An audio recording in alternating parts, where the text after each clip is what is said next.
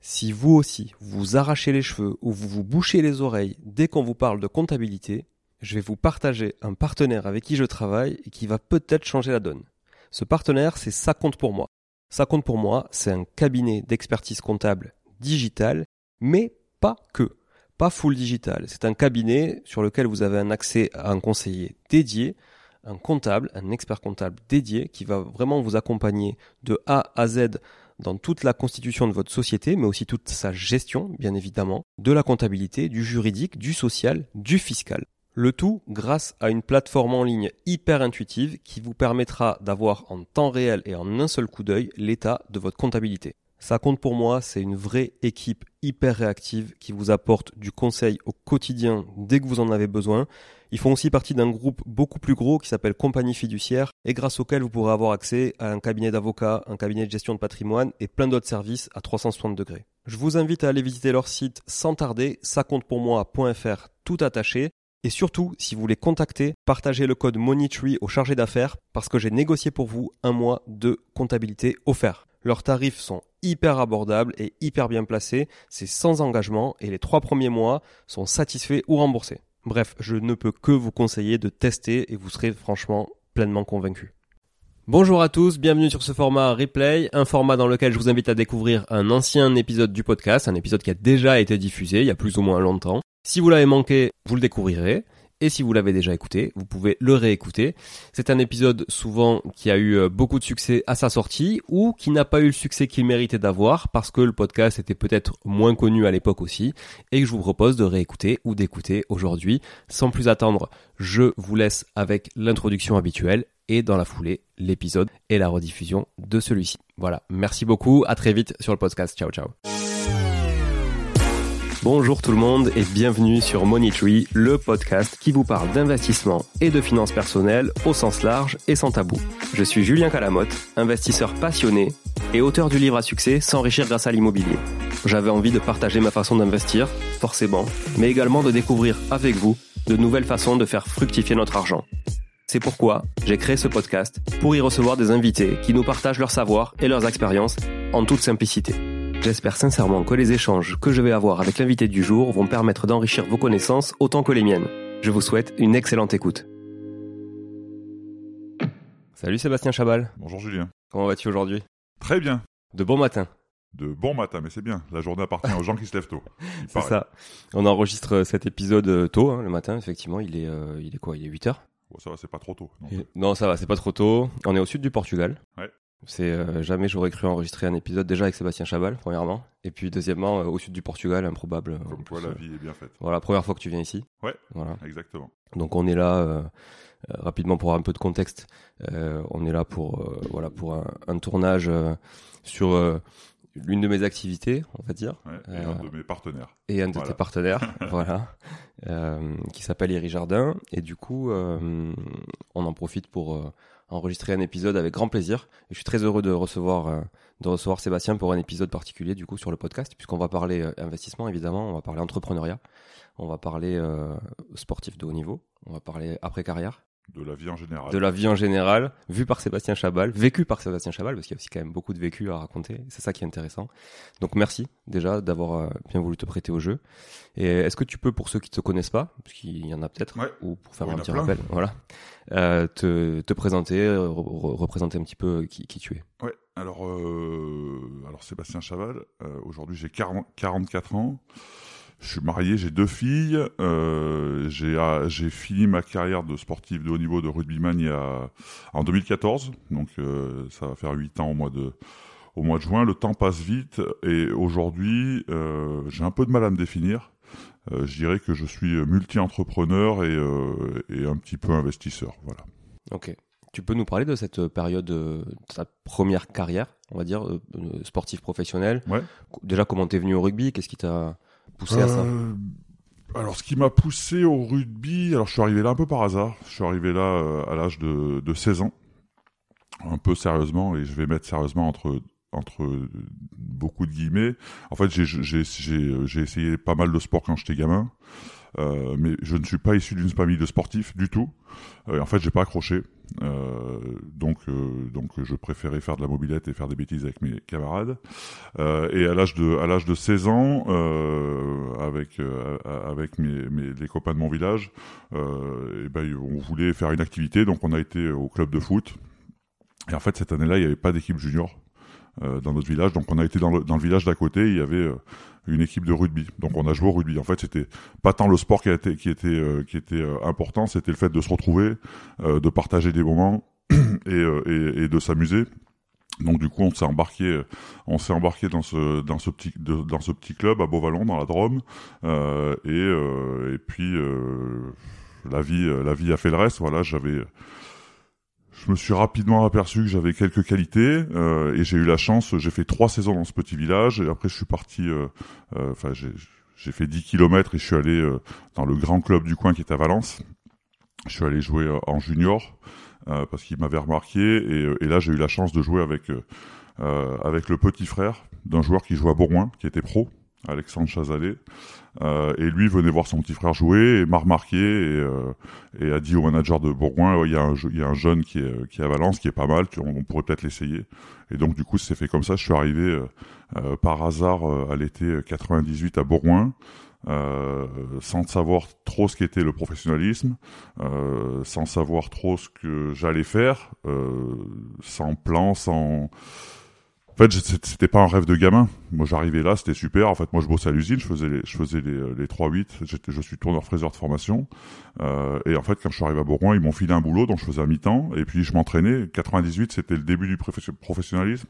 Euh, donc, euh, donc j'ai pu raccrocher les wagons euh, assez, assez rapidement. et la première saison, je fais une dizaine de matchs. Et puis après, et puis après, c'est parti, quoi. Donc c'est là que tu, tu finalement tu, tu, passes le cap du sportif euh, vraiment amateur euh, tombé finalement par hasard dans le rugby à vraiment un sportif professionnel. Donc j'ai l'impression que ça s'enchaîne quand même assez vite finalement.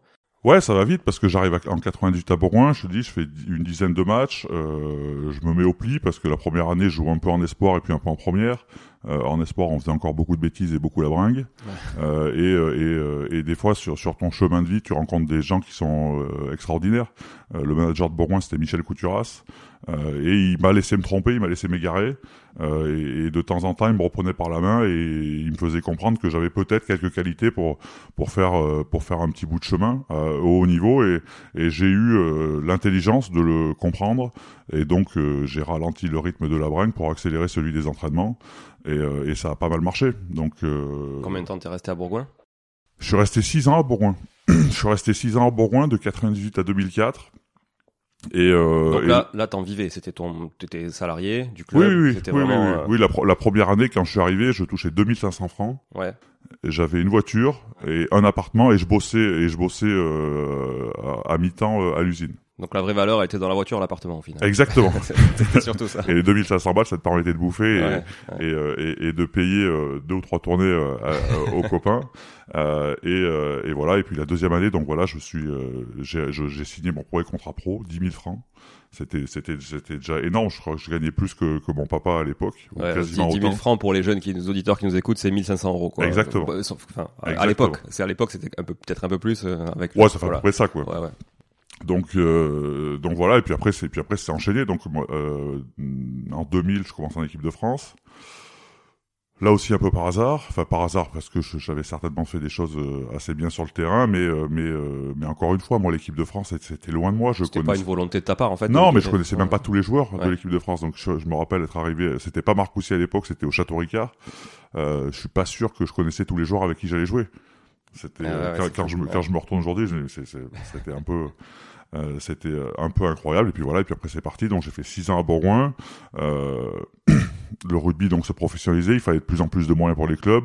Et Bourgoin est un village euh, et Bourgoin euh, euh, avait un, un, bon budget mais pouvait ne pouvait plus jouer les, les premiers rôles. Donc et, et, toi toi tu commençais à prendre de la valeur finalement oui, avec oui. ces sélections en équipe de France c'est ça mais c'est même pas prendre de la valeur c'est même pas qu'il pouvait moi je voulais moi je voulais je voulais gagner des titres je voulais rester au plus haut niveau. Ah, oui. et, et, Bourgoin ne me le permettait peut-être plus donc j'avais besoin d'un nouveau challenge. Peut-être que je m'étais euh, peut-être que j'étais dans un cocon, il fallait que je me remette en danger pour progresser. Euh, et, et, mes deux dernières années à Bourgoin, c'est Philippe Saint-André qui, qui entraînait. Et lui part, part en Angleterre. Euh, et il savait que j'avais besoin d'un nouveau challenge. Moi, je voulais partir à Toulouse. Ça va te faire plaisir. Ah oui. Bah, parce que parce qu'à l'époque, On t'aurait bien vu à Toulouse d'ailleurs avec plaisir. non mais parce qu'à l'époque c'était, euh, alors ils, sont revenus au premier plan aujourd'hui, ils ont eu quelques années Ouais, euh, dans le ventre mou, même si euh, le ventre mou à Toulouse, ça, ça a toujours été euh, en, en haut de l'affiche, mais euh, c'était le club qui faisait rêver tous les gamins. Euh, et puis ils m'ont pas appelé, donc je suis parti en Angleterre. Je suis parti en Angleterre et j'ai vécu une aventure assez incroyable parce que euh, parce que je me suis mis en danger déjà. Je connais, je parlais pas pas la langue, quasiment pas. Euh, J'arrivais dans un club et dans un championnat que je ne connaissais pas. Euh, et mais j'ai fait confiance à Philippe, Philippe que- qui avait déjà passé une dizaine d'années euh, en tant que joueur et entraîneur à Gloucester. Euh, il m'avait dit tu verras, c'est fait pour toi, ce championnat est fait pour toi avec tes qualités et on va construire une grosse équipe et puis on va faire des grandes choses. Et puis j'ai bien fait de le suivre. On a été champion d'Angleterre la deuxième année, on a on a été très très très fort. Euh, donc voilà, c'était une expérience qui m'a construit aussi euh, personnellement, humainement. Euh, ça m'a ça m'a ça m'a poussé à m'ouvrir parce que je suis quelqu'un d'assez introverti, euh, donc euh, donc d'aller vers les autres, de parler, euh, d'échanger, et c'est vrai que cette expérience à l'étranger était a été une vraie vraie plus-value pour le joueur que j'étais, mais aussi pour l'homme que je suis aujourd'hui. Donc là, tu t'es épa- tu t'es épanoui finalement. Ouais, plus les années génial. passées, plus tu t'épanouissais. Et euh, en termes de, de du coup de rugby pro, euh, là on se parle d'autres sphères après. On, on rentre dans quelque chose qui est beaucoup plus important en termes de, euh, de rémunération, de visibilité. Est-ce que c'est là que tu as commencé à gagner en visibilité vraiment? Non, euh, enfin euh, oui et non. Non, la visibilité, c'est la Coupe du Monde 2007. Ouais. Bah, je devais déjà avoir quand je suis parti en 2004. J'avais déjà peut-être 15-20 sélections en équipe de France. Donc euh, sur le euh, dans notre petit carré du rugby, les gens me connaissaient. Euh, c'est la Coupe du Monde 2007 qui fait que tous les médias cherchent un, un- un étendard ou un porte-drapeau. J'ai été choisi pour pour, pour plein de ra- raisons qui n'étaient pas forcément des, des raisons sportives parce que j'ai jamais été le meilleur joueur. Et, et c'est resté là. Et c'est resté même même 15 ans après. C'est ce qui est un peu Ah, t'étais au Racing à ce moment-là? T'étais arrivé au Racing? 2007 non non j'étais encore en Angleterre t'étais encore en Angleterre. non j'étais en Angleterre. Euh, d'ailleurs c'est mais après c'est moi c'est pas ce que je cherchais moi. Mais j'ai eu la chance que ça me tombe dessus j'avais presque 30 ans. Ouais. donc euh, j'avais une famille j'avais des enfants euh, j'avais de l'expérience. Donc euh, je, je, je suis resté je pense les pieds sur terre. Je pense que je suis encore resté quelqu'un d'assez normal donc, euh, donc voilà, mais, mais oui, le rugby en 2007 était complètement pro. Euh, on s'entraînait deux, trois fois par jour, enfin euh, presque comme aujourd'hui, sauf qu'aujourd'hui ils en font peut-être peut-être un peu plus ou avec euh, un peu plus de précision, mais euh, mais oui, on était on était vraiment des athlètes de haut niveau. Donc carrément. là, ça, ça laisse pas de place à autre chose à côté. C'est focus rugby, rugby, entraînement? Pas forcément, pas Non. forcément, parce que moi j'ai toujours regardé. Alors moi j'ai eu un, un, un camarade tout le long de ma, de ma carrière qui était Lionel Nallet, même si on s'est séparés, euh, car moi je suis parti à- en Angleterre, lui est parti à Castres, euh, mais euh, après on s'est retrouvé au Racing, on s'est retrouvé au Loup, on s'est toujours vu euh, en équipe de France. Et on a toujours regardé à côté. En fait, moi, euh, je savais pertinemment qu'après le rugby, euh, il allait falloir faire quelque chose d'autre. Il allait falloir euh, aller travailler. Je l'avais fait avant de, avant de, avant de commencer à jouer. Donc, donc même si j'ai gagné be- beaucoup d'argent par rapport à une personne normale, je savais que ça suffirait pas pour, pour, pour m'asseoir dans mon canapé et, aller jusqu'à la fin de mes jours. Et, et, en plus, je le voulais pas. Quelle, tristesse. C'est pour ça que euh, j'ai fait quelques investissements euh, immobiliers déjà- d'abord parce que c'est le plus simple quand t'as du fric et que t'as pas beaucoup de temps. Euh, alors que quand t'as pas, quand t'as du fric et que t'as pas beaucoup de temps, tu te fais avoir. Mm. Donc t'apprends Ouais. ouais. des, des fiscs, des machins, des trucs qui sont miraculeux, mais il y a eu 14 intermédiaires au milieu, ça tu le sais pas, et à la fin le- la valeur du bien euh, est, est divisée par 4 et, le- et, le, et le coin il est juste pourri, donc quand tu le revends, eh ben, tu, tu, tu bouffes tout, mais, mais j'ai pas pris beaucoup de risques en fait, pas, c'était pas des, des gros investissements. Euh, et, euh, et sur la fin de ma carrière, quand j'étais au Racing et quand j'étais à Lyon, j'avais monté une boîte avec mon beau-frère euh, qui, euh, qui concevait et, distribuait et vendait des équipements sportifs. Euh, Aujourd'hui, cette boîte existe encore, c'est mon petit frère qui la, qui la gère. J'ai eu la chance en 2007 euh, de rencontrer des professionnels du textile, donc on a lancé une marque de textile. Alors sur le vu que j'étais encore en pleine activité, que j'étais en Angleterre, j'ai pas voulu rentrer au capital. Euh, Donc parce- Rockfield, on peut la citer. Rockfield, ouais, Ouais. parce que j'étais, euh, j'étais, j'ai- j'étais, euh, j'étais encore vraiment en plein dans ma carrière, donc j'ai signé un contrat de licence de marque de 10 ans, et en 2019 j'ai racheté la marque, voilà, parce que ça faisait cinq ans que j'avais arrêté le arrêté le rugby. Et, et alors quand j'ai arrêté le rugby en 2014 j'avais un peu de temps pour moi, euh, donc j'ai passé deux ou trois ans à euh, faire plein de choses, à rencontrer plein de gens, à m'investir euh, personnellement, pas forcément financièrement, dans des projets, à les accompagner, mais c'était surtout pour comprendre, pour apprendre, pour regarder ce qui était le business, ce que, comment ça marchait, ce qui, ce qui pouvait aussi m'intéresser. Et, et, et, un jour, je me suis posé, j'ai regardé tout ça, tout ce qui était devant moi. Il y avait beaucoup de choses parce que je suis assez curieux et j'aime bien, ouais, j'aime bien, j'aime bien regarder. C'est d'ailleurs toujours un peu risqué quand on est curieux de trop s'éparpiller. Ouais, c'est le bordel, c'est le bordel. Hein. Moi, c'est le bordel dans ma tête, hein, même encore aujourd'hui, même si même si je me freine. Euh, et je me suis posé, et je me suis dit voilà, qu'est-ce qui, euh, qu'est-ce que, euh, il faut faire des choix. Mm. Donc, euh, qu'est-ce que qu'est-ce que tu fais? Et en fait, Rockfield est rapidement arrivé tout en haut de la pile parce que la marque a été super bien construite. Il y avait des bases solides. il n'y a pas grand-chose qui avait été fait en développement, et donc il y avait il y avait du potentiel. donc j'ai dit bon allez, on le rachète. Hop, ça, ça on l'a racheté. Je l'ai racheté avec deux deux associés. Avec euh, euh, une personne qui était euh, qui, qui, gérait la marque qui était déjà là, Tony, et j'avais eu la chance de croiser Eric Paris qui, qui m'accompagnait sur d'autres projets, qui lui est issu des grands groupes, donc un gestionnaire, qui comprend bien tous les tous les périmètres d'une boîte. Et, et, donc on est on a on s'est dit ben allez on y va. Donc on a racheté tous les trois. On a fait appel à, à un family office pour nous aider à racheter la boîte et euh, depuis 2019, euh, on, est, on essaye de, de, de travailler, euh, de travailler cette, cette marque, de la faire grandir. Voilà, on, l'a racheté des 6 millions 7 en deux ans et demi. On est passé à 11 millions avec deux ans de pandémie, donc c'est pas mal. donc, ça veut dire qu'on s'est pas trompé. Il y avait, il y avait des, des, des, des, des bases qui étaient, qui étaient très solides. Euh, ben maintenant, voilà, on continue, on essaye de continuer à la faire grandir. Euh, Vous avez des magasins en... On a des magasins en propre, on a des franchises. Ouais. Euh, combien de magasins là, du coup, en France? Alors nous, on a, on a 5 magasins en propre, on a 15 franchises aujourd'hui, on va en ouvrir 5 euh, ou 6 cette année, et on a à peu près 300, entre 350 et 400 revendeurs. C'est des magasins, multimarques, de, généralement de centre-ville ou, de, ou de périphérie. Et, en ligne, vous faites un peu de business ou c'est comme les, les, enseignes un peu retail, toujours 5-10% du chiffre ou vous faites plus que ça en ligne? Euh, En ligne, on est assez fort. Ouais. En ligne, on fait euh, on fait 30% à peu près de notre chiffre d'affaires, donc c'est beaucoup. Ouais, c'est beaucoup. Euh, mais euh, notre stratégie, euh, alors on parle d'omnicanalité, mais généralement quand on parle d'omnicanalité, c'est le c'est le web qui est vraiment au centre hum. et, et, qui tire. nous, le web est au service de nos magasins multimarques. On a vraiment une stratégie qui les aide et, et nous euh, vu qu'on on est plutôt bon. Enfin, Tony est plutôt bon sur euh, sur euh, sur le web. Enfin, ça nous sert à, à écouler un peu la cam que nos nos nos clients B2B n'ont pas vendu en fin de saison. Donc en fait, on se on se sert de ce système pour pour pour pouvoir faire grandir Rockfield et que personne ne soit lésé en fait. Et mmh. aujourd'hui, personne, aucun de nos clients ne se plaint de notre site internet, ce qui est souvent le cas. Il y a souvent une opposition entre le web et et les revendeurs physiques. Et aujourd'hui, on a réussi à faire euh, à faire quelque chose qui fait que tout le monde, euh, tout le monde se sert. Ça, c'est un sujet intéressant ce que tu dis parce que, bon, comme tu le sais, j'ai un autre podcast qui traite du monde de la franchise. Donc, je rencontre des réseaux de franchise et souvent, le nerf de la guerre, il est là. C'est mmh. est-ce que le site cannibalise le business des magasins ou est-ce qu'il appuie le business des magasins ou est-ce qu'il leur donne du business incrémental et quel est le modèle économique qu'il y a derrière? c'est vachement important, en fait, d'avoir un modèle économique clair là-dessus. Ah oui. Si tu veux embarquer tout un réseau vers le même endroit. Et bon, bah, voilà, t'as as été capitaine d'équipe, je le sais.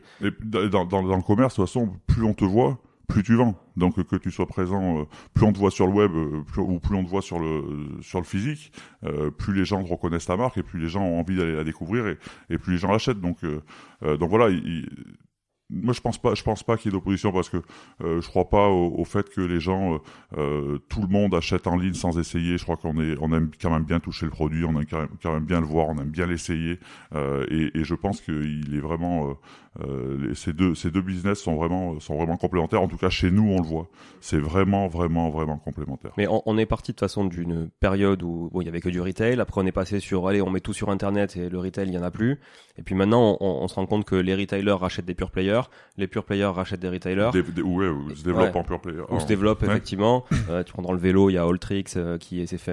Ah, mais Amazon, Amazon qui ouvre des boutiques physiques. Oui. Enfin, non, mais clairement, c'est l'exemple, c'est l'exemple le plus criant, le plus flagrant du, du, fait que, que ces deux réseaux de, de, de distribution se, se servent les uns les autres. Ouais, carrément. Donc euh, voilà, aujourd'hui l'un peut pas exister sans l'autre. Donc 2007, la création, c'est ça tu Ouais, disais, de, ouais. de Rockfield. Donc là, c'est, c'est, c'est, on va dire que c'est, euh, t'es à l'apothéose de ta carrière. C'est Ouais. là où les fameux matchs contre les Blacks, euh, Ouais. etc. C'est, là où vraiment la Monde, Coupe du euh, Monde, je euh, suis encore en pleine activité et je suis plutôt performant sur le terrain. Ouais, donc là c'est, tout feu tout flamme. Ouais. Euh, et là, quand tu, par exemple, tu rentres dans Rockfield, tu te projettes déjà à la sortie ou pas du tout? Tu Non, te dis, ok, non. je prends ce qu'il y a Non, parce que aujourd'hui. non parce que c'est un univers que je connais pas de textile, mais pas du tout. C'est quand même, c'est quand même un univers qui est assez complexe. Euh, et, et je rentre pas au capital parce que je me dis que je je sais pas si je vais vouloir faire ça euh, euh, plus tard, tout le temps. Euh, et, euh, et donc c'était en fait c'était le c'était le de pas rentrer au capital, c'était ça me ça me donnait aussi beaucoup de liberté. Voilà. Toi, tu trouvais, tu trouvais ton compte finalement? Oui, c'était Ouais. très bien. Moi, je prenais des royalties. Ouais. C'était euh, c'était top. Euh, J'avais mon mot à dire, qui n'était pas toujours écouté. D'ailleurs, c'est peut-être c'est aussi pour ça que j'ai racheté la boîte, euh, parce que je voulais vraiment euh, plus mettre mon empreinte sur euh, autant sur l'aspect euh, business, sur l'aspect collection, euh, mais aussi sur- surtout sur l'aspect RH. Voilà. Ah ouais. Moi, moi, les hommes sont très importants pour moi et c'était pas, pas forcément la priorité des propriétaires d'avant.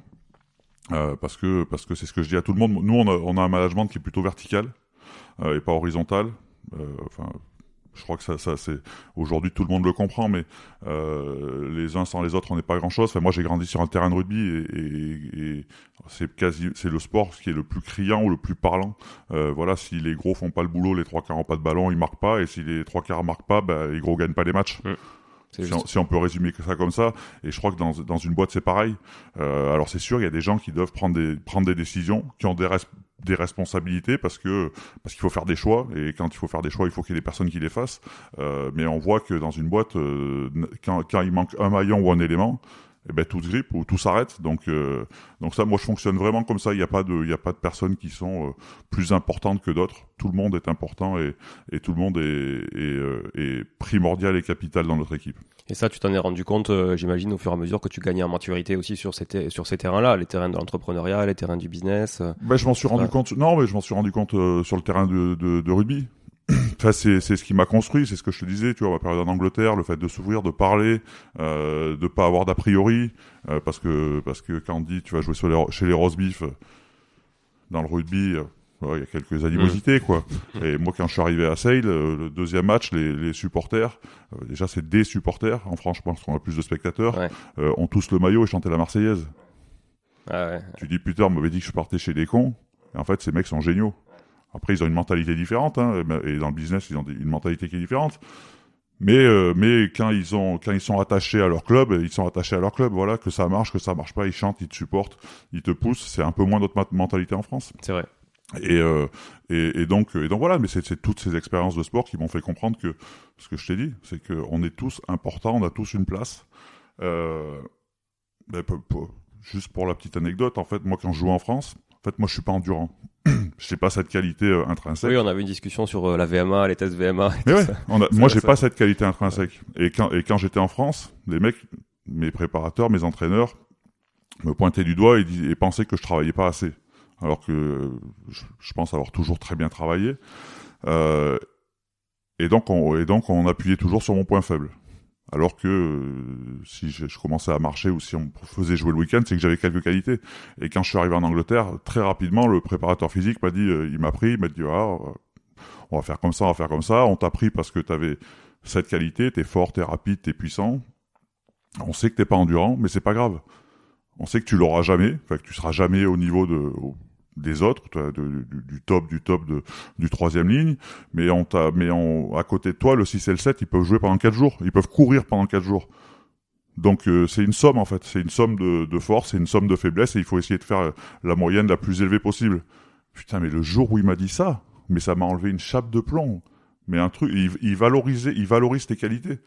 Alors qu'en France, on appuie sou- souvent sur euh, tes points faibles. Bah, c'est, en fait, c'est la mentalité nord-américaine et anglo-saxonne. C'est Ouais. typiquement, on t'encourage quoi qu'il arrive. Bien sûr. Quoi qu'il arrive, et on appuie sur. euh, Et on sait pourquoi t'es là. On t'a pris, on t'a pris. C'est pour, c'est pour, c'est pour tes qualités. On t'a pas pris pour tes défauts. Ouais. Sinon, c'est complètement con. Mais, mais quand on te le dit, que t'es encore un gamin, tu vois, j'avais 26, 25 ans, 26 ans, enfin, je sais plus. Mais quand on te le dit, alors que ça te ronge le cerveau, parce que, parce que quand t'es en France, eh ben, on t'appuie tout le temps dessus. Hmm. On te dit travailles pas assez, il faut que travailles plus. Et, et là, c'est, et là, c'est incroyable. Donc, c'est vrai qu'aujourd'hui, dans la boîte, moi, c'est ce que je dis. Je dis, euh, on vous prend à des postes parce que vous avez euh, parce que vous aimez faire des choses, parce que vous avez des qualités pour certaines choses. Il y a des choses que vous aimez pas faire, mais dites-le. Dites ce que vous aimez faire, dites ce que vous aimez pas faire. Alors vous n'allez pas faire que du bon. C'est pas possible dans la vie, ça marche pas comme ça. Mais on essaye d'équilibrer un maximum et de vous faire faire ce pourquoi vous vous aimez, ce pourquoi vous êtes bon. Euh, et, et, voilà, on essaye de fonctionner comme ça. Ok. Puis ça prend toujours plus de temps aussi d'essayer de, faire faire des choses à quelqu'un pour lesquels ils sont pas forcément euh, doués ou qui n'ont pas d'aptitude parce qu'au final euh, ça sert à rien, c'est souvent une perte de temps et tout le monde se fatigue. Oui, et puis, et puis tout le monde, et puis, et puis à la fin ça marche pas. au bout d'un moment ça marche pas. Ça marche pas et en plus c'est souvent au détriment des qualités qui sont plutôt, euh, plutôt favorables. Quoi. Exactement. Donc là, es donc ok, on va dire que tu, tu vis tes meilleures heures. Comment tu le vis toi hein, personnellement au niveau de la famille? Tu commences à prendre plus de place au niveau médiatique. Comment ça se passe dans ta tête? Euh, Ça se passe pas mal parce que je suis en Angleterre en 2007. Ouais. Donc euh, je suis encore assez protégé. J'ai vu à la sortie de la Coupe du Monde que que waouh, euh, Sébastien Chabal est sorti vraiment du carré du rugby et que, et que beaucoup de monde me connaît. J'ai vécu une ou deux scènes qui étaient assez assez assez dingues. mais, euh, mais comme quoi, par exemple? Non, mais parce que quand on a fini la Coupe du Monde, moi je suis rentré chez moi, j'avais ma famille, et euh, et, euh, et, et, donc euh, bon, je passe deux trois jours dans la Drôme et on va faire les on va faire les magasins avec mon épouse. Et là, d'un coup, devant le magasin, mais 100, 200, 500 personnes. Ah ouais. Et, là, tu dis ok, je Et là tu dis comment je vais m'expliquer. tu dis ah ouais, ah ouais, ça, ça, ça fait il y a quelque chose qui s'est passé quoi, même si je l'avais vu, euh, mais je mais je pensais comme un peu tout le monde que à la fin de la Coupe du Monde, hop, fini, on ferme le rideau et c'est terminé et la, et la, vie allait reprendre comme avant. Et ben non, c'est pas c'est pas ce qui s'est passé. Donc le fait d'être en Angleterre, ça m'a quand même fait beaucoup de bien, ça m'a protégé. Et après, comme je te disais, j'avais une certaine maturité. Voilà, j'avais euh, euh j'avais 30 ans en 2007, donc euh, donc voilà, j'avais un peu d'expérience. J'avais ma femme et, et, et, mes filles. Elle le vivait bien, elle? Non, pas très bien. Non, mais moi non plus. Hein. Enfin, enfin, je le vivais pas très bien. Je le prenais parce que parce que de toute façon, je pouvais pas faire, je pouvais pas faire autrement. Les gens, dans leur immense majorité, sont bienveillants, sont gentils. Euh, c'est juste que euh, quand t'es euh, quand t'es en famille, des fois, t'aimerais bien être un peu tranquille, même si voilà, même s'ils te viennent juste te demander une photo ou un autographe. Euh, ça peut vite être un peu intrusif. Oui, et, puis la personne qui le fait, elle, c'est un acte, mais toi, c'est toi, tu prends le cumul de toutes les personnes, quoi. C'est ça. Au bout d'un moment, tu t'arrêtes jamais. Donc, euh, donc non, non, non, je je l'ai pris comme c'est venu en fait. J'ai essayé de, le gérer au, mieux, euh, en me protégeant, en nous protégeant, euh, et en essayant de rendre un peu euh, bah, à ce public qui euh, qui était là, qui nous a soutenus et et, euh, et sans qui on n'existerait pas. Donc donc voilà, j'essaye de faire cet équilibre même encore aujourd'hui. Alors après, moi, je suis quelqu'un qui aime bien être chez moi. Je suis assez assez casanier, donc donc ça va. Avec le temps, on s'adapte. Et là, donc du coup, comment tu, tu exploites cette image? Est-ce que c'est des, propositions qui arrivent à toi à ce moment-là? Est-ce que c'est toi qui vas les chercher? Comment ça se passe? Est-ce que tu te dotes d'un agent qui, qui, qui, vend ton image? Ouais, alors, ben alors quand ça arrive en 2007, euh, ben ouais, c'était un peu tout nouveau pour moi, même un peu dans le rugby en général. Il y avait eu Fred Michalak en 2003 qui avait eu un peu ça. Euh, là, ça me tombe dessus, donc euh, donc ouais, je prends euh, je prends une agent, la sœur d'un de de l'attaché de presse de la Fédé qui faisait ça. Euh, donc elle gère un petit peu, mais parce qu'il y avait des, c'était que des appels entrants en fait. Euh, parce que moi je voulais pas faire ça, moi je voulais être, moi j'étais sportif de haut niveau et je voulais continuer à jouer au rugby sans que ça me pollue. Euh, donc euh, donc elle a fait un peu ça, elle m'a escroqué, elle m'a piqué 500 000 balles. Donc aujourd'hui, je gère ça tout seul. Ouais, je gère ça très bien.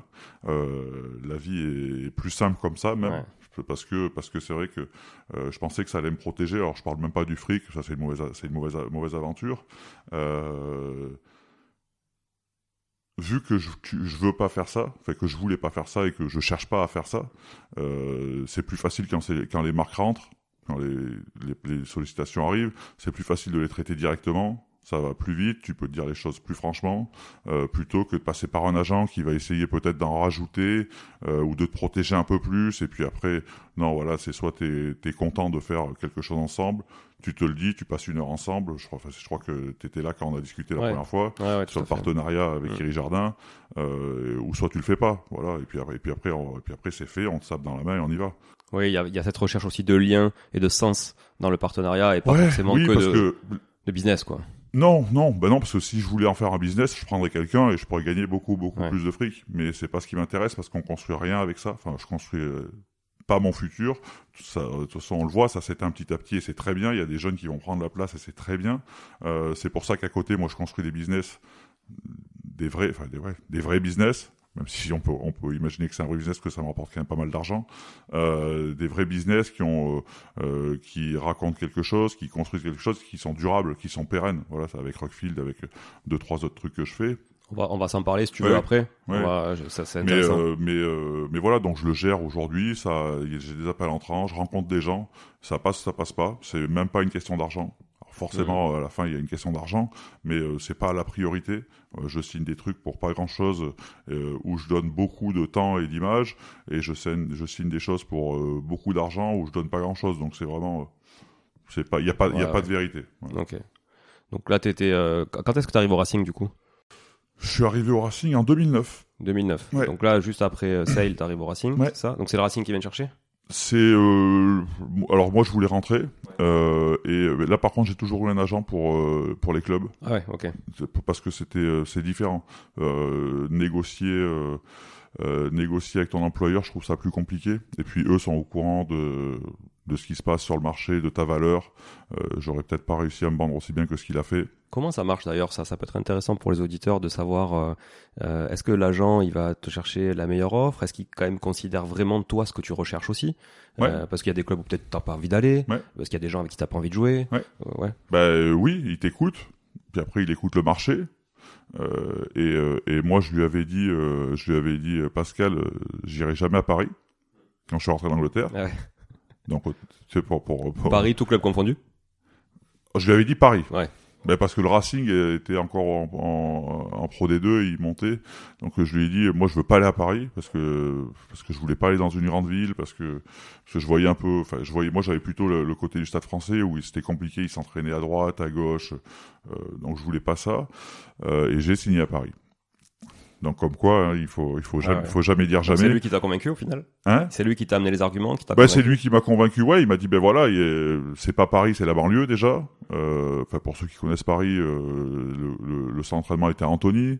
Euh, les joueurs vivaient plutôt à Antony ou à Sceaux. Sceaux c'est plutôt un truc assez privilégié, assez canon avec un immense parc. Donc c'est pas la vie Paris, c'est la vie d'un village. Et donc voilà, il m'a dit bah va aller voir, va les rencontrer, tu verras. Et oui, effectivement, j'étais j'étais pas loin d'être comme à Bourgoin. Et à chaque fois, ta famille te suit? Oui, bien sûr, oui, bien temps. sûr. Oui, bien sûr, il y a pas de Dès le, dès le premier mois, vous emménagez ensemble Ah oui, il n'y a pas de sujet.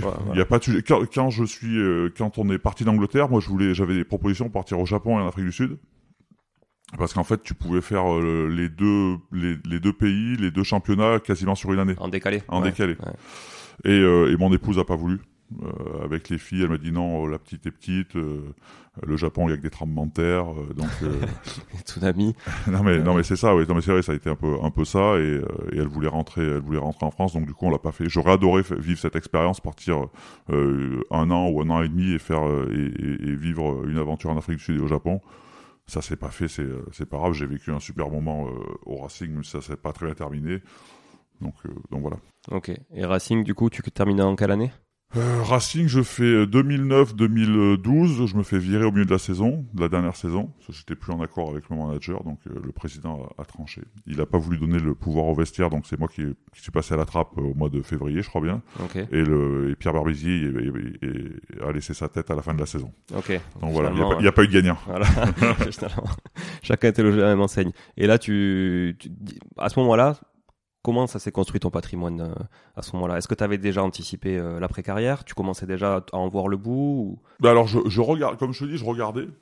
Euh, j'avais pas beaucoup de temps pour le faire non plus, donc euh, donc donc donc je regardais. Je commençais à me douter que Rockfield, que j'allais racheter Rockfield, sans en avoir la certitude, mais de par ce qui se passait dans la boîte et de par comment elle était managée et gérée, surtout humainement, euh, j'étais plus du tout en ligne. Euh, donc il y avait un vrai problème qui faisait que c'était soit j'arrêtais ou soit je continuais. Euh, et, euh, et, et après, enfin, la- j'avais la chance d'avoir gagné un peu d'argent, de continuer d'en gagner en vendant mon image, donc de, de ne pas être pressé. Hmm. Et, ça, c'est Eh un oui. vrai luxe. Ouais. Le fait de ne pas être pressé, c'est ce que je disais. Quand j'ai arrêté ma carrière, j'ai passé deux ou trois ans sur mes économies à regarder, à prendre le temps, euh, et ça, et ça c'est. euh, Oui, finalement, tu avais déjà créé une partie d'une richesse. Après, il Ouais. suffisait de l'arbitrer, de l'investir euh, Ouais. euh, bah, de- d'essayer de l'investir correctement. correctement. Hmm. Donc, donc, donc voilà, et, et je suis arrivé, j'ai eu un, un ou deux sujets immobiliers assez gros. Tu peux nous donner un exemple? C'est intéressant de- d'avoir des chiffres. Ouais, ouais, moi, je, moi, je suis de, moi, je suis de Valence, et il y avait un sujet en entrée de ville, euh, un petit, un petit retail park, euh, qui était, euh, on va pas dire abandonné, mais pas loin. Pourtant, euh, entrée de ville, sortie d'autoroute. euh, Avec des Le- belles enseignes? Non, ah non, non, le bâtiment, c'était c'était l'emplacement. là. Les enseignes n'étaient pas, étaient pas géniales. Même le- les trois quarts du bâtiment étaient même pas loués, étaient vides. Euh, et là, du coup, j'ai croisé euh, euh, un, un marchand de biens, un promoteur, qui faisait ça, euh, qui faisait ça tout seul. Et du coup, on s'est associés. Et euh, parce qu'il y avait 30 000 mètres carrés à, développer derrière. Ah ouais. Donc, je suis parti sur un gros sujet. Ouais, sur un, premier, un des premiers sujets immobiliers. Ah, le, un gros sujet. bout. ouais. Ouais. Euh, et en fait, ça, on a monté tout le projet. Ça s'est fa- pas fait parce que euh, il y avait des réseaux, notamment de gaz, qui passaient dessous le terrain. Euh, et, euh, et financièrement, économiquement, ça passait pas. Ouais. L'économie était pas, était le modèle économique était pas là. Et donc, du coup, moi, j'ai racheté le bâtiment. Enfin, on avait déjà racheté le bâtiment, donc moi j'ai racheté le bâtiment, je l'ai réhabilité, et aujourd'hui il y en a à peu près 4005, 4500 mètres carrés de commerce. Ok, donc Ouais. là, tu as mis des enseignes dedans. Là, j'ai mis des enseignes. et des enseignes. On est en train, on est en train de construire la dernière tranche parce qu'il y avait, euh, il y avait le SAV d'une euh, grande marque d'électroménager que je citerai pas, qui était là, qui avait son, à qui appartenait le bâtiment historiquement, qui avait encore son SAV. Ça avait plus de sens. Donc, on les a déménagés. J'ai acheté un autre bâtiment ailleurs, dans une zone artisanale. On a retapé le bâtiment pour eux, on les a installés là et du coup, on, là, on est en train de, on est en train de, voilà, les, travaux de la dernière tranche, on refait, on refait 600, 700 mètres carrés, euh, euh, en attaqué, vont être livrés euh, cet été, Donc là, 4500 mètres carrés, Ouais. c'est ça? À peu près. on, on se parle de quoi en termes d'enveloppe à peu près, euh, en termes de, de montant d'investissement global, quand tout finit? Euh, en montant d'investissement global tout fini, on doit être à 5 millions à peu près. Ouais, donc déjà, tu capitalises quand même, euh, tu commences à capitaliser déjà pas mal. Ouais, Finalement, ouais, ouais. Tu vas chercher du levier, j'imagine, au niveau sûr. de la banque, Ah forcément. voilà. oui, oui. Donc intéressant. C'est quoi les ratios d'apport qu'on te demande à peu près là, sur ces projets-là? Euh, les ratios d'apport, euh, alors ça, j'ai parce qu'on a acheté, le- on a acheté le bâtiment en 2015 et en 2016. Le, le bâtiment, on a dû apporter, euh, c'est loin. J'ai fait plein de bêtises entre temps. On a dû apporter 10 ou 15 Ouais, pas ok. plus. Ok, ok, ok. Mais après, tu lèves la Et dette. sur, euh, et sur un bâtiment, euh, euh, on a acheté ça quand on a dû acheter ça à peu près 3 millions. Euh, J'ai fait, là, on a fait un, un million et demi de travaux. On doit être à ça à peu près 5 Ouais. millions d'investissement. Ouais, ok, ok. Bon. Pour, euh, t'as en tête le loyer? C'est quoi le rendement que t'as sur ce genre de projet? Euh, je dois avoir 14% de rendement à peu près. 14% brut? Ouais. Ouais. Ouais, c'est bien. Ouais, c'est bien. Ouais, c'est ça. Tourne. Ça tourne. Sans trop de vacances pour le coup? Vacances locatives Non, zéro aucune vacances. Ouais. Aucune vacances. Non, mais on en parlait hier. Hein, tu me Ouais. disais que t'étais euh, euh, l'immobilier commercial. euh, Ouais. pour l'instant, tu touchais pas trop parce que la vacance te faisait peur. Euh, En fait, c'est la longueur des périodes de vacances qui me fait Ouais. peur, surtout. et puis ça peut faire, Voilà. ça peut faire des gros budgets. Voilà, c'est ça. Moi, j'ai des gros, j'ai des, j'ai des gros bouts. J'ai des mecs qui ont 600, 700, 800. Donc c'est vrai que quand ils partent, ça peut, ça, ça peut grincer, ça peut grincer un peu. Mais quand t'as l'emplacement dans le commerce, ça reste pas longtemps vide. Franchement, nous là, on, on construit un bout, on a des demandes de tous les côtés. Ouais, non, mais je, suis complètement d'accord avec toi. Moi, c'est c'est ce que je dis dans mon bouquin. D'ailleurs, c'est euh, on répète souvent hein, l'emplacement, l'emplacement, l'emplacement immobilier, mais c'est vrai en fait. Il y a, il y a que ça qui assure une liquidité. Ouais. Il y a que ça qui assure finalement une facilité de location aussi. Mais il y a que ça qui, qui te permet d'être à peu près liquide, Ouais. que ça soit gros ou petit, parce que du fric il y en a de partout. Ouais. Euh, que, ça soit que le que le sujet soit gros ou petit. Si t'as l'emplacement, l'emplacement, tu trouveras un mec. Bon, peut-être qu'il va falloir que tu, que décotes un peu ton produit si tu as besoin de cash ou pour plein ça de va raisons, ça va mais ça va sortir. Ça va sortir. Alors que si t'as un truc qui est super beau, super magnifique euh, euh, au fin fond de la Creuse ou de l'Ardèche, parce que je vais pas me mettre les, les, les gens de à dos, moi je suis ardéchois, donc euh, donc euh, donc ils, ils m'en voudront pas. Euh, ça va être plus compliqué à sortir. Quand t'es en cœur de ville ou, ou en entrée de ville, enfin, tu, tu le sais très bien, on en parle. Toi, t'es, sinon tu les fais autour de Montauban, Toulouse, tu m'as Ouais. dit. Non, mais c'est clair, c'est clair. Donc du coup, fin 2012, c'est ça? Non, début euh, février 2012. Deux. Tu pars? Ouais. Tu pars du Racing? Du Racing, ouais. Là, tu, c'est là que tu décides de, du coup de, de revenir un peu, euh, de revenir un peu pas loin de la maison. Bah du coup j'étais en fin de carrière euh, et, euh, et puis on s'est dit euh, qu'est-ce qu'on a comme comme option? Donc j'avais quelques clubs de top 14 qui m'auraient volontiers accueilli et il y a eu ce challenge au Loup à Lyon. Le club avait l'ambition de remonter en top 14, euh, avait des vrais moyens, voilà. Avec, ils ont récupéré le stade de Gerland. Enfin voilà, il y avait un, gros, projet. Il y avait un, un, président qui avait les reins très solides, qui était qui, qui, est le groupe GL Evans qui ont construit un truc, une machine assez incroyable aujourd'hui. Euh, et donc, c'est une, une, boîte d'événementiel hein, qui organise des salons, des exactement. Et donc le fait d'aller euh, d'aller faire un, un, dernier tour de piste pour aider un club à, à monter et à s'ancrer dans le top 14, c'était un projet qui était super intéressant. Ça me permettait de, rentrer près de chez moi, de rentrer près de ma famille. Moi, mon épouse est de Bourgoin, moi je suis de Valence, donc Lyon c'était c'est assez central. Euh, ça me permettait aussi d'être assez central pour euh, pour euh, mon futur quand tu es à Lyon, tu à, l'aéroport, tu as les trains, tu sur la ligne Paris-Marseille. Donc c'était euh, c'était un bon compromis, voilà. Donc euh, j'ai passé deux saisons assez euh, assez riches, voilà. La première où on avait des gros moyens sur le terrain et on s'est fait casser la bouche parce que la Pro D2 c'est compliqué.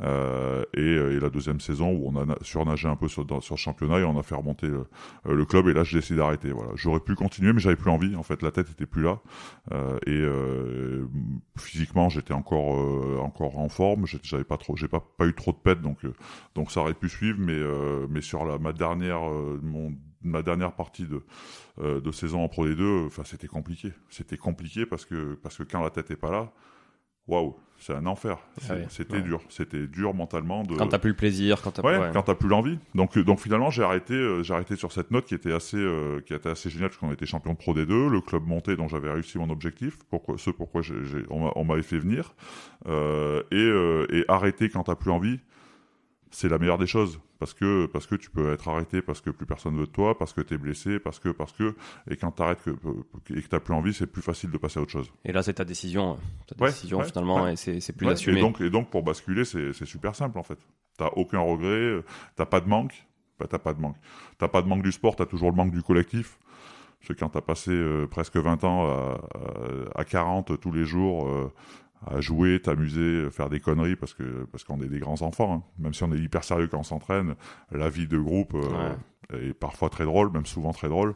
Ça, ça manque un petit peu. Et puis, mais mais après, euh, la nouvelle vie est, est, tellement passionnante que t'as même pas le temps de de ça même pas le temps de te manquer quoi. Là, tu fais le point du coup à ce moment-là? Tu, te poses un peu, c'est ça? Tu fais le point? Tu disais quand même euh, pas mal de temps. Tu digères? Ouais, bah, je, ce, que, ce que je te disais au début, je digère. Euh, j'ai les moyens de m'arrêter, de prendre le temps, donc ça, c'est ça, ça, c'est ça, c'était, c'était cool. Euh, et voilà. Et donc, je fais euh, un, état des lieux. Euh, je me dis, j'ai un peu de fric devant moi. Euh, il y en a qui va rentrer assez naturellement avec la gestion de mon image, mais mais c'est pas la vraie vie c'est pas ce qui c'est pas ce qui est pérenne et c'est pas ce que j'ai envie de euh, de développer. Euh, et donc voilà donc là donc je me décide, je, je, décide de racheter Rockfield parce qu'il y avait des fondations qui étaient super euh, solides parce que les propriétaires avaient construit c'était des vrais professionnels du textile donc avaient construit une marque très très solide mais ils l'avaient pas développé donc il y avait un gros potentiel. Et et je me dis que je vais faire un peu d'immobilier à côté parce que j'ai du cash euh, parce que c'est plus facile de faire du mouillé quand t'as un peu de cash ou d'aller un peu plus vite. Ouais, c'est sûr. Euh, que quand t'en as pas euh, et, euh, et après je continue d'être d'être curieux de rencontrer des gens et j'investis euh, principalement dans des startups okay. aujourd'hui j'ai deux, deux trois investissements tu peux nous citer quelques exemples ou tu Ouais, ben ouais, moi j'ai investi euh, il y a déjà 6 ou 7 ans dans On-Off, c'est Ty Chris, un ancien sportif qui a monté cette boîte. Voilà, c'est pour avoir un double numéro. Euh, Ty Chris qui était un champion de roller. De roller, ouais. Qui a, qui a créé un truc assez incroyable, c'est de dématérialiser ta carte SIM et de la, mettre dans, de la mettre dans le cloud. Alors je vais pas rentrer dans la technique parce que sinon je vais vous perdre et je vais me perdre aussi. et donc tu peux avoir un double numéro par une appli euh, pour l'itinérance et tout ça. Enfin, c'est, c'est assez, c'est assez génial. Euh, et là, dernièrement, j'ai investi euh, un peu d'argent euh, dans une, je sais pas si je peux appeler ça, si c'est une start-up parce que parce que la boîte, enfin la boîte, ça fait 15 ans que que la personne développe, fait de la recherche et développement sur euh, sur la molécule de l'eau, un truc euh, dingue, fou et incroyable. Euh, alors Anthony est parti aux États-Unis pour pour pour lancer le projet, euh, mais c'est un truc qui est fou. Voilà, c'est un truc qui agit sur le ça sur le vivant. En quoi? C'est de l'électrolyse au diamant de de l'eau Ouais. Euh, ben, tu vois, ça, ça, ça, va, ça va vous parler parce qu'en fait, euh, lui était dans l'usine de la piscine ouais. il y a très longtemps euh, et il a découvert cette techno qui change la, la qui en électrolysant euh, l'eau euh, avec des, du diamant euh, change sa molécule et du coup agit sur le vivant, surtout sur l'inflammation. Et, euh, et c'est pour ça qu'il a pris beaucoup de temps. Ça fait 15 ans qu'il fait de la R&D avec les plus grands laboratoires du monde. Euh, et ça a des actions qui sont juste... Euh, Donc quand tu dis sur le vivant, c'est sur l'être humain? Oui, ouais. ouais, juste dingue. Fait, quand je dis sur le vivant, voilà, c'est sur les plantes, les animaux et, ah, et l'homme. D'accord. Et là, il, là, il, là, il y a des, des résultats de recherche. Il y, a, il y, a, une quarantaine de recherches qui ont été faites pendant tout ce temps. Et il y a des résultats qui sont en train de sortir là, qui sont fous. Donc, euh, donc voilà, il va, il va sortir un produit. Excellent, excellent. Enfin, c'est. Comment ça s'appelle? WIO. WIO. W-E-O. Okay. On va, je pense qu'on va rapidement tous en entendre parler. Mais voilà, parce que du coup, il lance, il lance sur le marché américain euh, à la fin du deuxième semestre. Et après, euh, et après, je pense que ça va arriver en Europe et dans le monde entier euh, rapidement sous diverses formes. Donc, euh, donc voilà, c'est et là c'est vraiment une une boîte à impact. Et ça, et ça c'est et ça c'est passionnant. Voilà, mm. quand on peut donner du sens à ces investissements, je trouve ça, je trouve ça génial. Et là, j'ai investi aussi un peu de un peu d'argent dans une boîte qui s'appelle Beauty Food, qui c'est c'est de la mise sous vide en fait des aliments. Euh, mais de la vraie mise sous vide. Donc, euh, donc voilà, pour euh, limiter le gâchis, limiter le plastique. Et ça, pareil, ça devrait sortir en fin d'année ou, ou l'année prochaine. Mais moi, à chaque fois que j'investis, c'est un peu comme pour mes contrats d'image, c'est les hommes qui me parlent d'abord, c'est les projets. Voilà, il faut qu'il y, ait, il faut qu'il y ait de l'impact aussi. Euh, je regarde pas que le TRI, c'est pas c'est pas le plus important. Je vais je fais souvent mes investissements au feeling. TRI, c'est taux de rendement interne pour ceux Exactement. Pardon. Euh, et euh, et je veux pouvoir être utile en fait.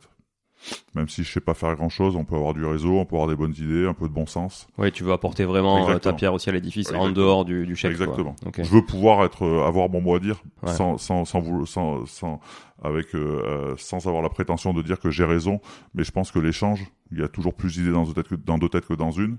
Donc euh, donc et je pense que le fait qu'on qu'on arrive d'univers du différents, eh ben on s'enrichit les uns les autres, on peut rapporter des euh, des expériences diverses et variées qui peuvent servir en business. Donc voilà.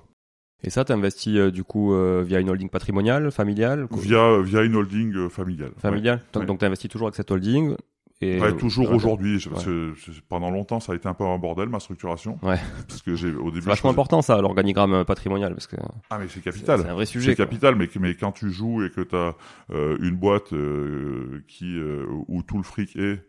Euh, bah, tu investis avec cette boîte et puis après au fur et à mesure bah, tu t'aperçois que c'était pas forcément comme ça qu'il fallait le faire et puis après pour déconstruire et le reconstruire comme il faut c'est un peu le bazar et puis ça peut te coûter de l'argent. Donc euh, c'est ce que j'ai travaillé avec euh, avec mes conseils et mes avocats euh, depuis deux ans et là je suis en train de finir d'organiser d'organiser tout ça. Ouais. Donc tu confirmes que s'entourer de partenaires pertinents c'est ah, mais il capital, faut, mais de toute façon on peut le plus tôt possible. Le plus tôt possible, ouais. Le plus tôt possible, euh, sans dire de travailler vraiment activement, mais d'aller rencontrer des gens dans ce métier, euh, de leur, de leur leur proposer notre projet, enfin de leur exposer notre euh, notre projet. Et, euh, rapidement ces gens-là sont si c'est les bonnes personnes sont de très bons conseils, euh, sont bienveillants et vont vous guider. Les premiers et vous dire commence par construire comme ça, ce véhicule juridique prend, mais, prend plutôt cette forme, euh, ça te permettra d'atteindre d'atteindre ton, objectif et tu seras pas freiné ou tu n'auras pas tout à changer euh, une fois que tu auras atteint une taille critique ou une fois que tu veux aller faire tel investissement ou rentrer dans dans tel domaine. Donc donc oui, c'est capital de le faire, de le penser dès le début même si tu mets pas tout en place, voilà, de mieux vaut prévenir que guérir. Okay. Je sais de quoi je parle. Non, mais je partage. je partage euh, totalement. Euh, après, on apprend aussi très vite de ses erreurs, donc euh, l'avantage c'est qu'on gagne du temps des fois, hein, finalement. Ouais, ouais. Mais on peut aussi en gagner en amont en évitant des erreurs. Et ça coûte beaucoup moins cher. Et ça coûte moins. C'est surtout ça, ça coûte moins cher. Après, tous les frottements fiscaux peuvent vite, euh, peuvent vite te freiner et t'obliger à rester dans dans le schéma que t'avais, parce que parce que sinon ça a plus de sens.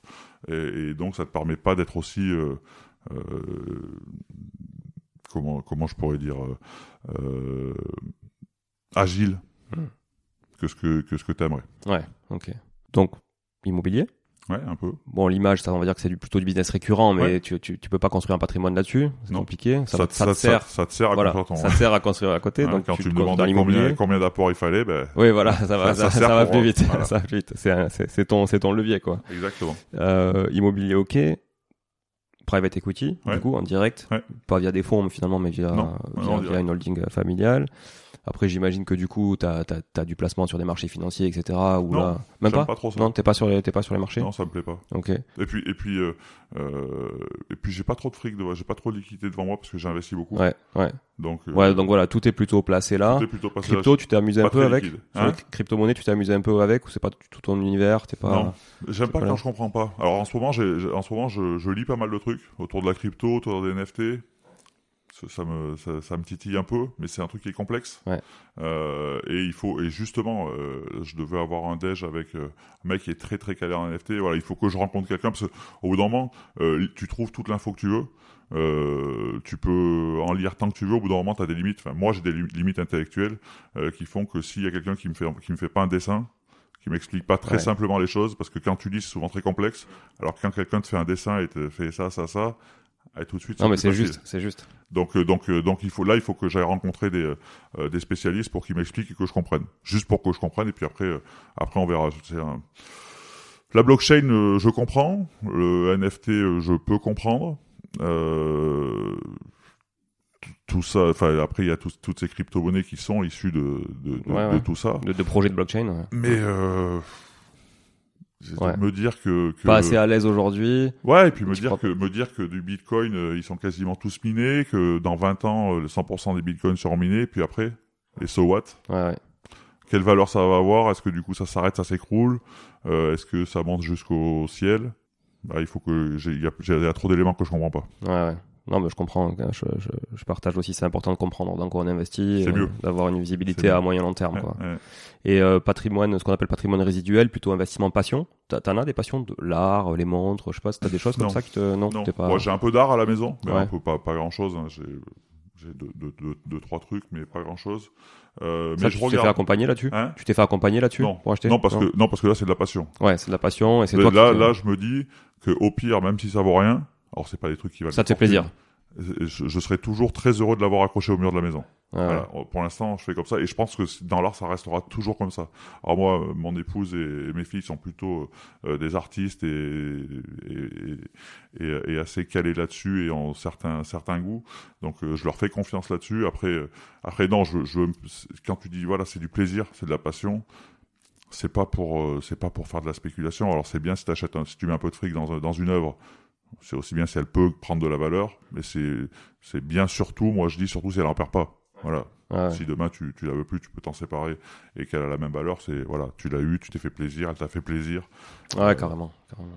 D'ailleurs, pour ceux que pour ceux que l'art intéresse, euh, je vous invite à écouter un épisode avec Arnaud Dubois. Donc, j'ai plus le numéro de l'épisode, mais c'est un épisode qui, va- qui est sorti juste avant celui avec Sébastien, du coup, euh, qui est très intéressant. Arnaud Dubois, c'est un art advisor qui, qui justement accompagne les gens à investir dans l'art. Alors, il accompagne aussi des, des, Ouais. des- des milliardaires à investir, hein, des, sur des tableaux à plusieurs millions d'euros.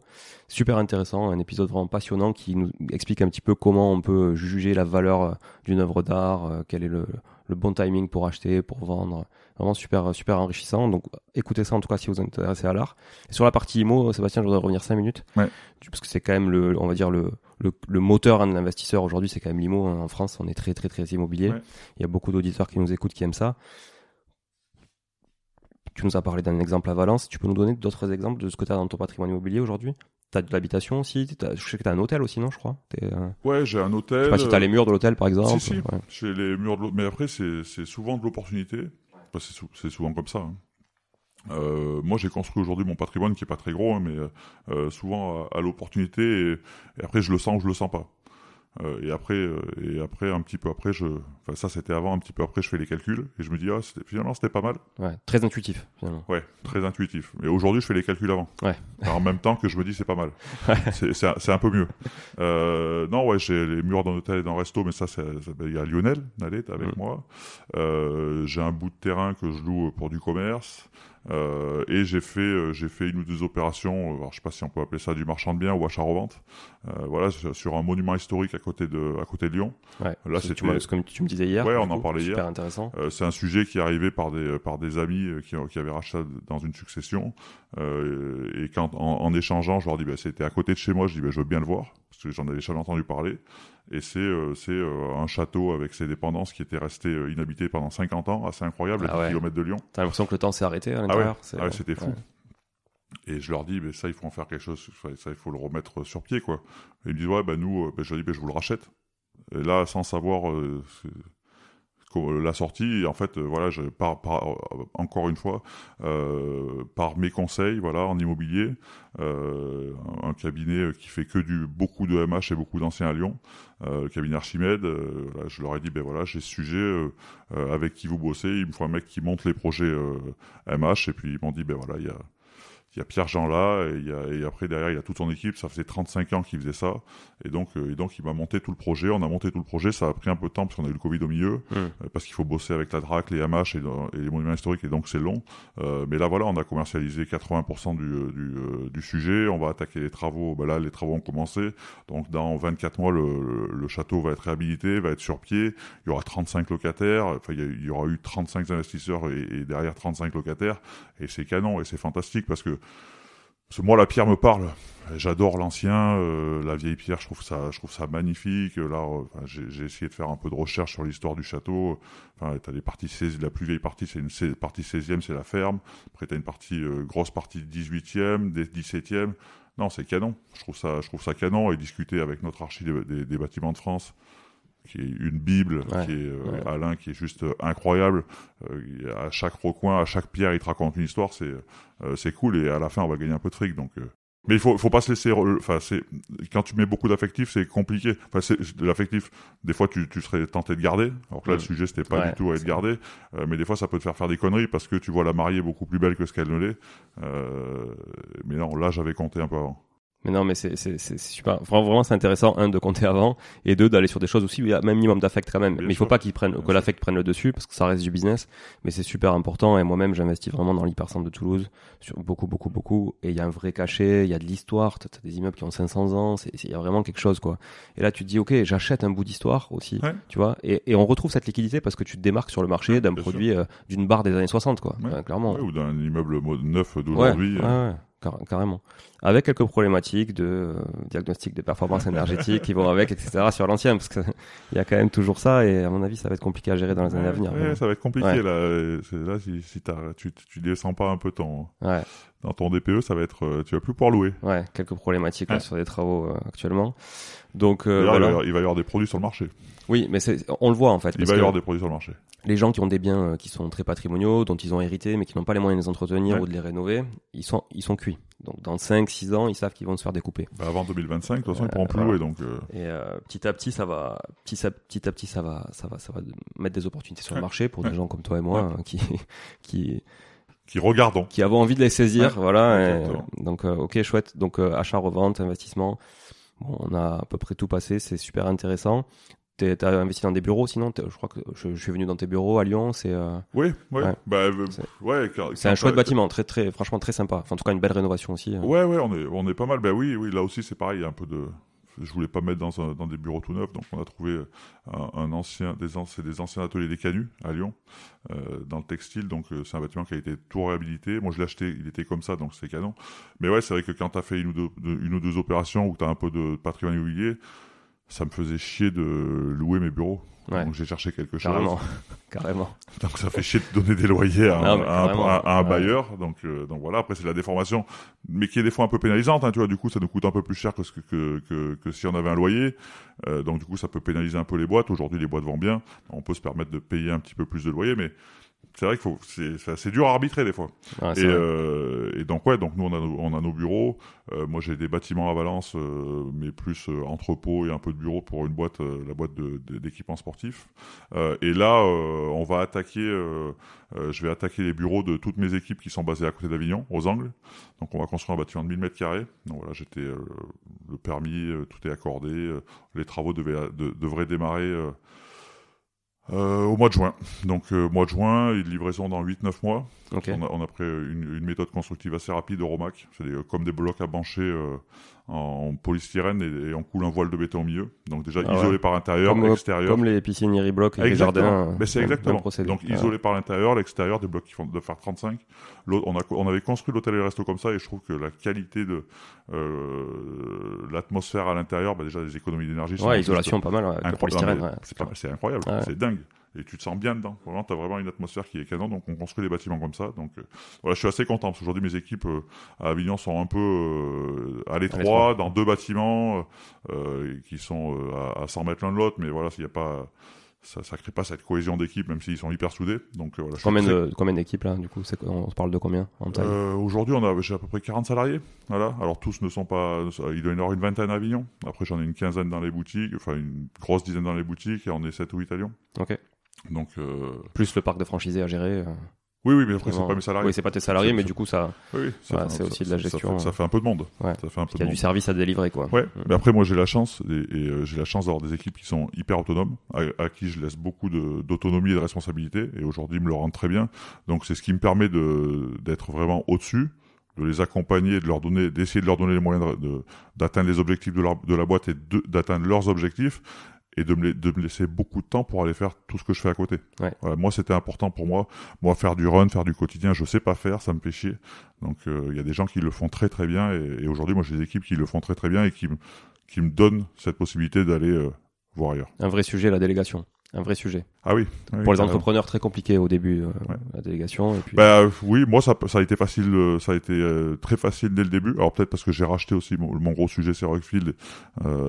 J'ai racheté une boîte qui était structurée avec des équipes et avec euh, et avec euh, une des personnes à l'intérieur qui est aujourd'hui mon associé. oui, il y avait déjà des décisions qui étaient prises au quotidien finalement. Oui, donc euh, donc ça a été euh, euh, ça a été assez simple. Mais si ça avait, je pense que s'il avait fallu que je que j'y bosse à 100%, même à 200%, euh, et que je fasse tout le quotidien, je suis pas sûr que je l'aurais. S'il n'y avait pas eu des équipes autonomes et et sur qui je savais que je pouvais compter, je suis pas sûr que j'aurais fait l'opération Ouais, Voilà. je comprends. parce que parce que j'ai besoin d'aller voir ailleurs.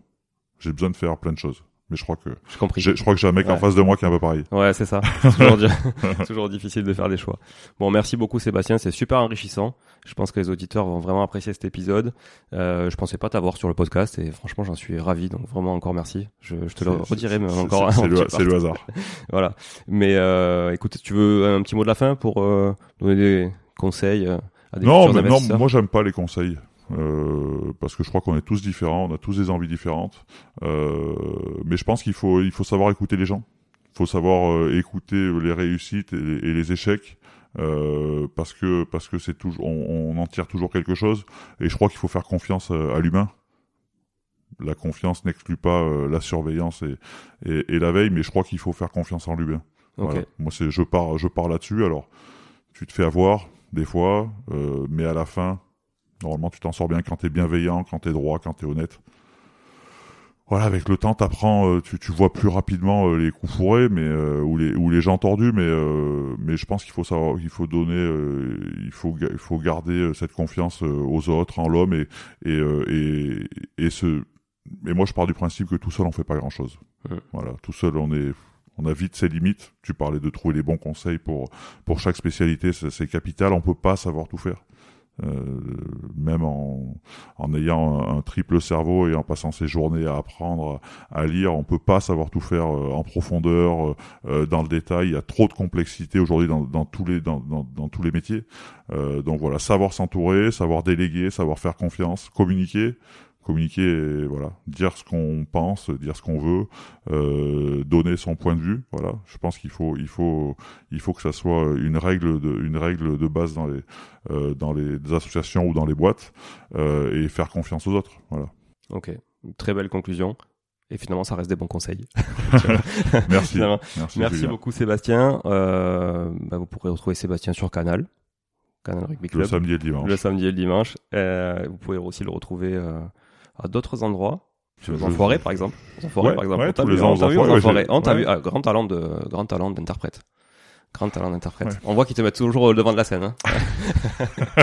C'est vrai qu'ils te coupent le micro ou pas? Non. Bah, Pas tout le Non, temps. Pas tout le temps. Ça, pas tout le temps. Pas tout le temps. Et Quand il faut chanter, euh, je- il est, il est pas coupé, mais il est pas très Ouais, fort. il est réduit. Il est réduit. Ils mettent Claudio Capéo par-dessus. Mais c'est parce que, parce que j'ai une grosse voix, c'est pour ça, je comprends. Ouais, ça marche. Merci beaucoup, Sébastien. Merci, À Julien. bientôt. Ouais, Ciao. à bientôt, ciao. Ciao. Bon, si vous êtes là, c'est que vous avez écouté jusqu'au bout et a priori, l'épisode vous a plu. Si c'est bien le cas, n'hésitez pas à le partager autour de vous. Notez ce podcast sur Apple Podcast et Spotify en laissant un commentaire 5 étoiles. Je ne vous le répéterai jamais assez, mais c'est grâce à vous que ce podcast vit aujourd'hui et peut continuer de vivre en vous proposant un contenu toujours plus qualitatif. Merci encore. Je vous retrouve très vite sur un nouvel épisode de Money Tree. En attendant, je vous souhaite la meilleure des réussites dans vos projets et un bon enrichissement. À très bientôt.